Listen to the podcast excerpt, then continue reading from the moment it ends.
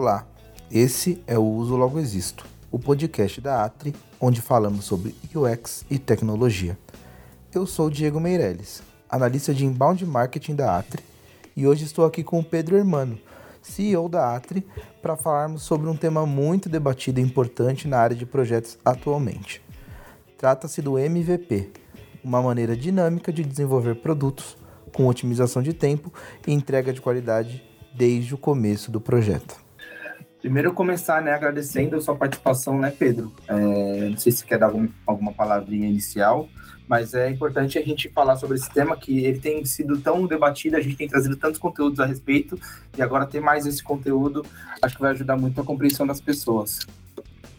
Maravilha, obrigado aí mais uma vez por participar do nosso podcast. Não é sempre que eu consigo, mas é um prazer escutá-los. O time tem feito um trabalho incrível aí com os podcasts. Vai ser um prazer falar sobre esse tema que eu adoro e discuto tanto com os clientes. Legal. Então já vamos começar é, fazendo né, a questão mais básica para a gente já é, quebrar o gelo e já trazer para dentro desse tema.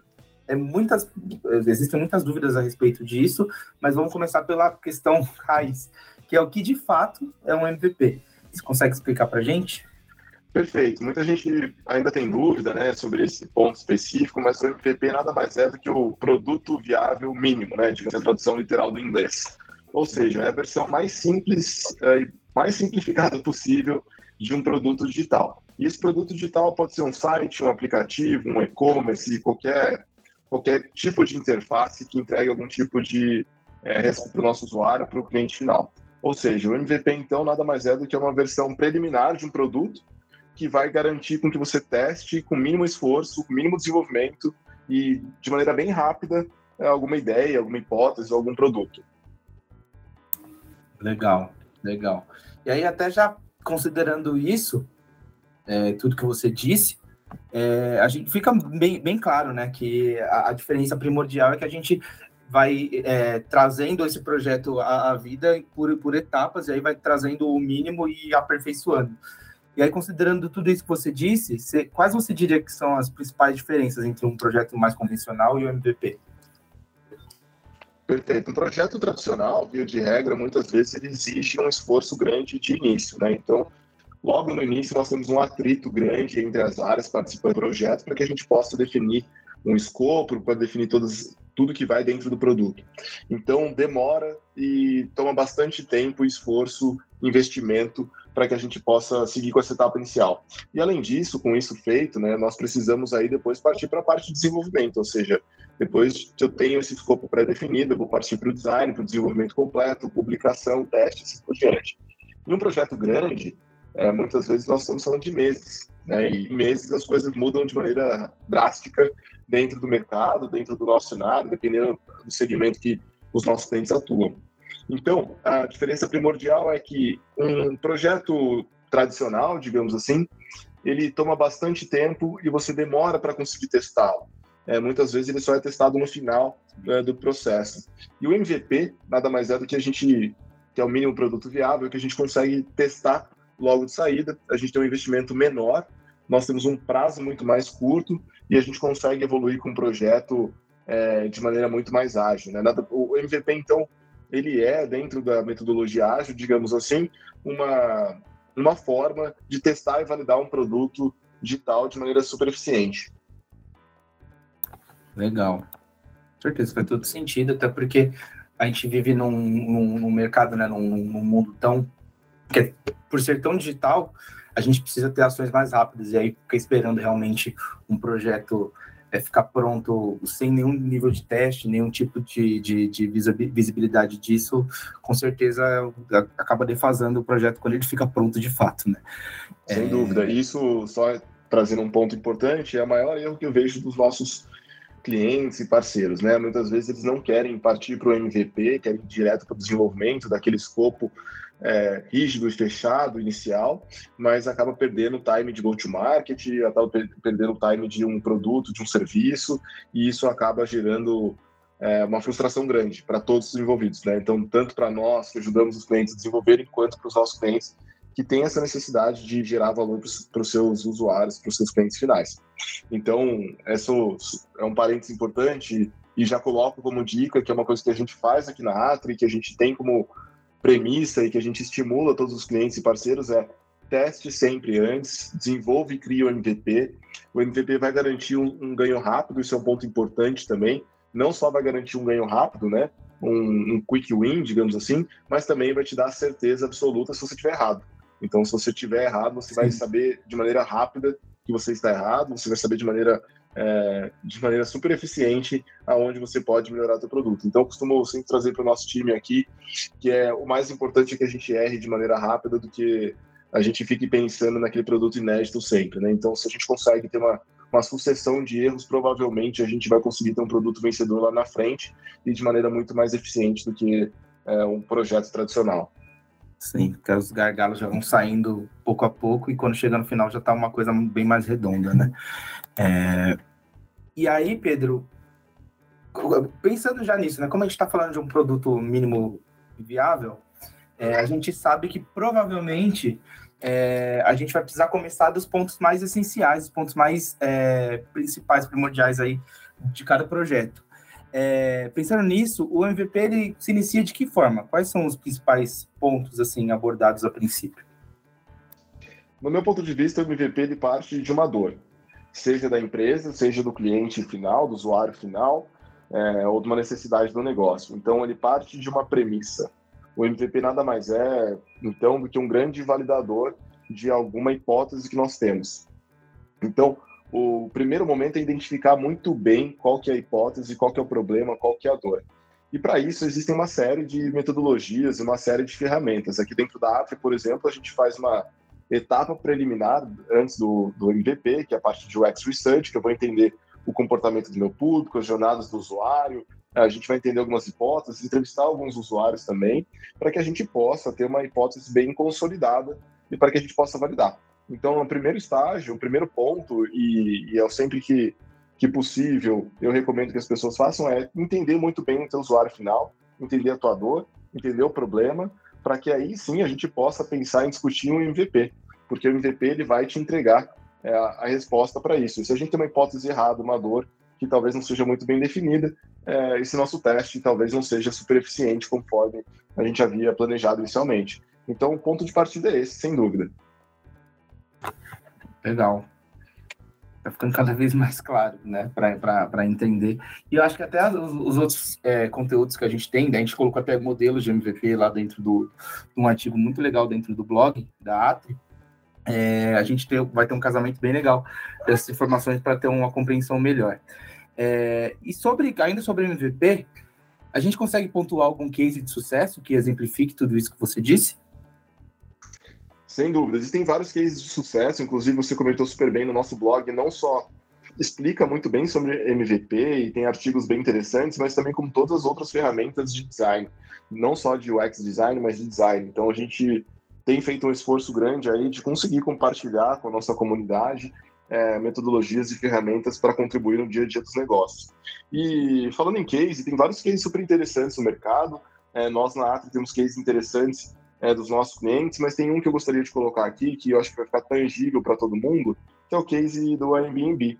Então, o Airbnb surgiu, se não me engano, em 2007, é, não me recordo exatamente a, a data, posso estar errado sobre isso, mas em 2007 é, com uma proposta de oferecer um, uma hospedagem simples e barata para participantes de um evento que ocorreu em uma cidade dos Estados Unidos. O que eles fizeram na época, basicamente, foi uma página com as propostas, né? Não existia, não existiam mapas interativos, descrições bem detalhadas, nada disso. Só colocaram um, um mapa simples, uma página é, explicando o conceito, explicando como seria essa hospedagem, né? Que basicamente fornecia assim, um sofá e, e um café da manhã é, para esses participantes deste evento. E aí esse MVP foi um sucesso. E esse sucesso, por mais que as pessoas achem que tenha, tenha sido uma coisa estrondosa, um número gigante, foram três, três usuários pagantes.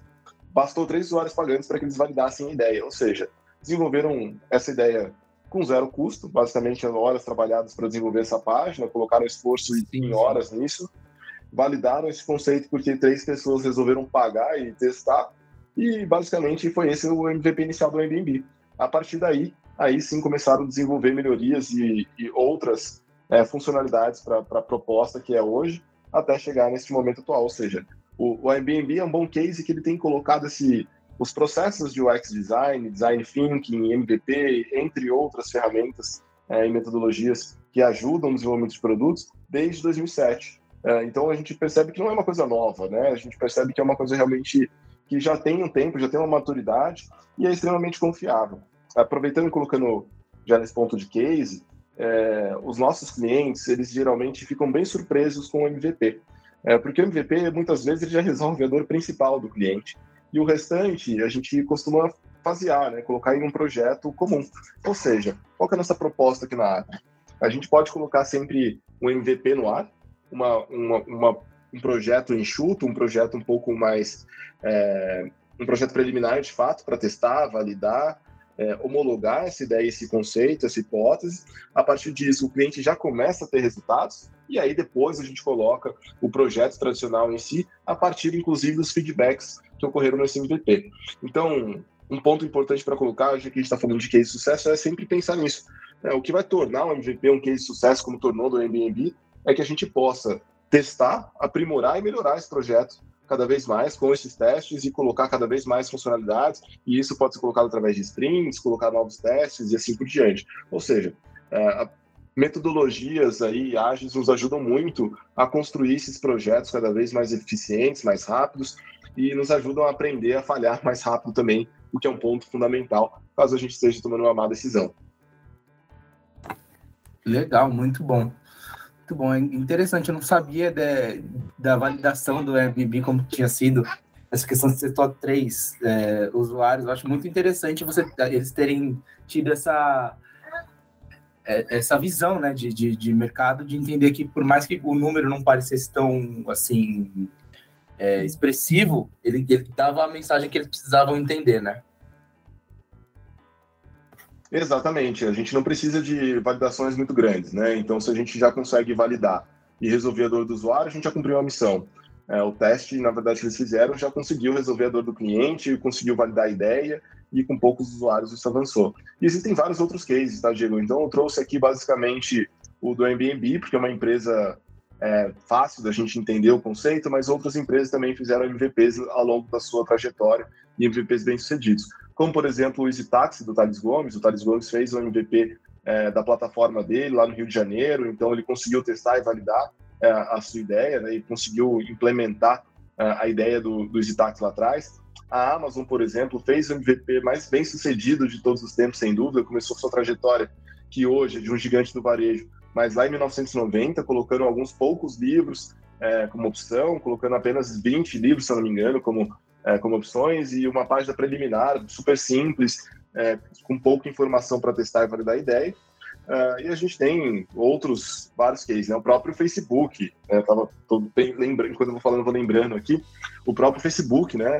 Foi criado dentro de um quarto de uma da Universidade de Harvard e foi um MVP para os alunos, né, para os alunos da universidade, incluiu depois ao longo do tempo outras universidades e isso foi se tornando o que é hoje. Então, assim, ao longo dessa nossa trajetória, dessa nossa experiência digital na nossa sociedade, a gente percebe que o MVP é fundamental e várias empresas já comprovaram isso, já conseguiram implementar é, esse conceito de maneira bem, bem, bem construída. Ah, e aí uma recomendação que eu coloco, né, e, e gosto sempre de, de mencionar, um outro case que eu gosto muito de colocar e, e, e dou a dica de que vocês escutem aí, escutem não, desculpa, vocês assistam o documentário do Spotify. É, tá no Netflix lá o, o muito bom mesmo, realmente. O é muito legal, é muito bacana. A história não é 100% real, o modo como é constru, construído ali, mas ele conta a trajetória do Spotify. Ele mostra a primeira versão do, do, do mínimo produto viável, como ele saiu para venda, como ele apresentou o projeto, é, ele mostra basicamente como eles tiveram a sacada da dor, né? Então que as pessoas já usavam Pirate Day e isso tinha várias dores envolvidas e aí começaram a construir uma, um mínimo produto viável para depois ir a mercado e conseguir evoluir sua plataforma. Entre muitos outros, né? Que a gente poderia citar vários aqui. Mas esses são os principais, eu acho que são importantes para validar e afirmar que o MVP é fundamental para qualquer tipo de é, qualquer tipo de projeto. Legal. Eu acho que até ficou bem bacana, porque você acabou juntando até o, o modo da, da Atri fazer isso, da Atri se planejar e, e, e conseguir entregar é, esses MVPs. Então, o que eu queria mais agora era te agradecer e colher aí as suas considerações finais desse episódio, que com certeza vai ajudar muita gente a entender muito mais sobre o MVP. Não, perfeito. Obrigado. Agradeço você pelo, pelo convite e participação. A gente falou de maneira super breve, mas quem tiver interesse em bater um papo sobre, estudar e ler mais sobre também. É, nós temos vários conteúdos no nosso blog. Eu também me coloco à disposição nas minhas redes aí para contribuir e falar sobre esse assunto. Eu adoro falar sobre esse ambiente de startups, empreendedorismo, validação de ideias, MVPs, design e assim por diante. Então, estou sempre à disposição. Podem mencionar por lá. E vejo você no, no próximo episódio aqui do nosso podcast, do Logo Existe. Com certeza será um prazer. Tá certo, é isso. Também quero agradecer a quem chegou até aqui e nos vemos no próximo. Um abraço. Valeu.